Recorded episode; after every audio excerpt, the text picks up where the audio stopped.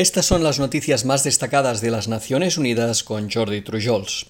La Organización Panamericana de la Salud anunció hoy una nueva posibilidad para acceder a millones de vacunas contra la COVID-19 a través de su fondo rotatorio. La directora de la organización anunció que el fondo rotatorio está recibiendo solicitudes de los países de la región para las vacunas contra la COVID correspondientes a los últimos tres meses de 2021 y para el año 2022. Carissa Etienne indicó que hasta el momento más de 20 naciones han expresado formalmente su interés y que ese número crece a diario. La nueva iniciativa pondrá en circulación decenas de millones de dosis de vacunas COVID-19 que se sumarán a las que ofrece el mecanismo COVAX, que cubre al 20% de la población de cada país y complementará los acuerdos bilaterales y otras vías existentes para que los países tengan acceso a las inmunizaciones. Por su parte, la Organización Mundial de la Salud anunció que probará tres nuevos fármacos en pacientes hospitalizados de COVID-19 como parte de su ensayo Solidarity Plus. Un grupo de expertos independientes se encargó de la elección de las medicinas que destacan por su potencial para reducir el riesgo de muerte en pacientes ingresados por coronavirus. Los medicamentos ya se utilizaban previamente para otros tratamientos. El artesunato se usa para la malaria grave, el imitanib para ciertos tipos de cánceres y el infliximab para enfermedades del sistema inmunitario como la enfermedad de Crohn y la artritis reumatoide.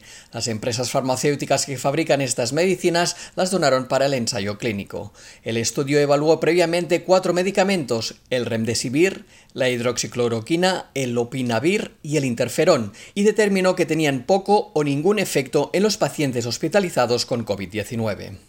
Tras la reciente alza de los precios de los productos básicos en América Latina y el Caribe, un nuevo informe de la Conferencia de las Naciones Unidas sobre Comercio y Desarrollo urge a las economías regionales a aumentar su resiliencia ante los shocks externos.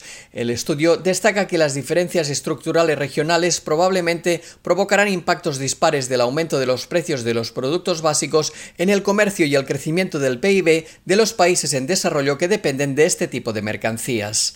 Añade que el elevado nivel de incertidumbre en los mercados de productos básicos y el alto grado de dependencia de este tipo de mercancías en toda la región ponen de manifiesto la necesidad de aumentar la capacidad de adaptación y resistencia de las economías de América Latina.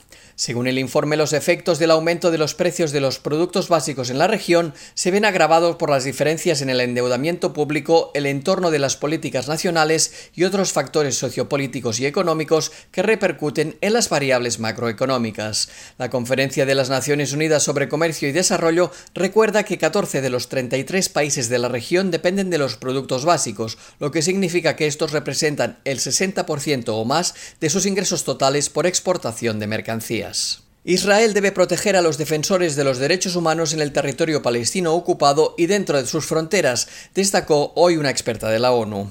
La relatora especial sobre la situación de los defensores de los derechos humanos expresó su preocupación por las detenciones, el acoso, la criminalización y las amenazas contra los defensores de las garantías fundamentales en el territorio palestino ocupado y en Israel, y ha pedido a este último país que garantice su seguridad.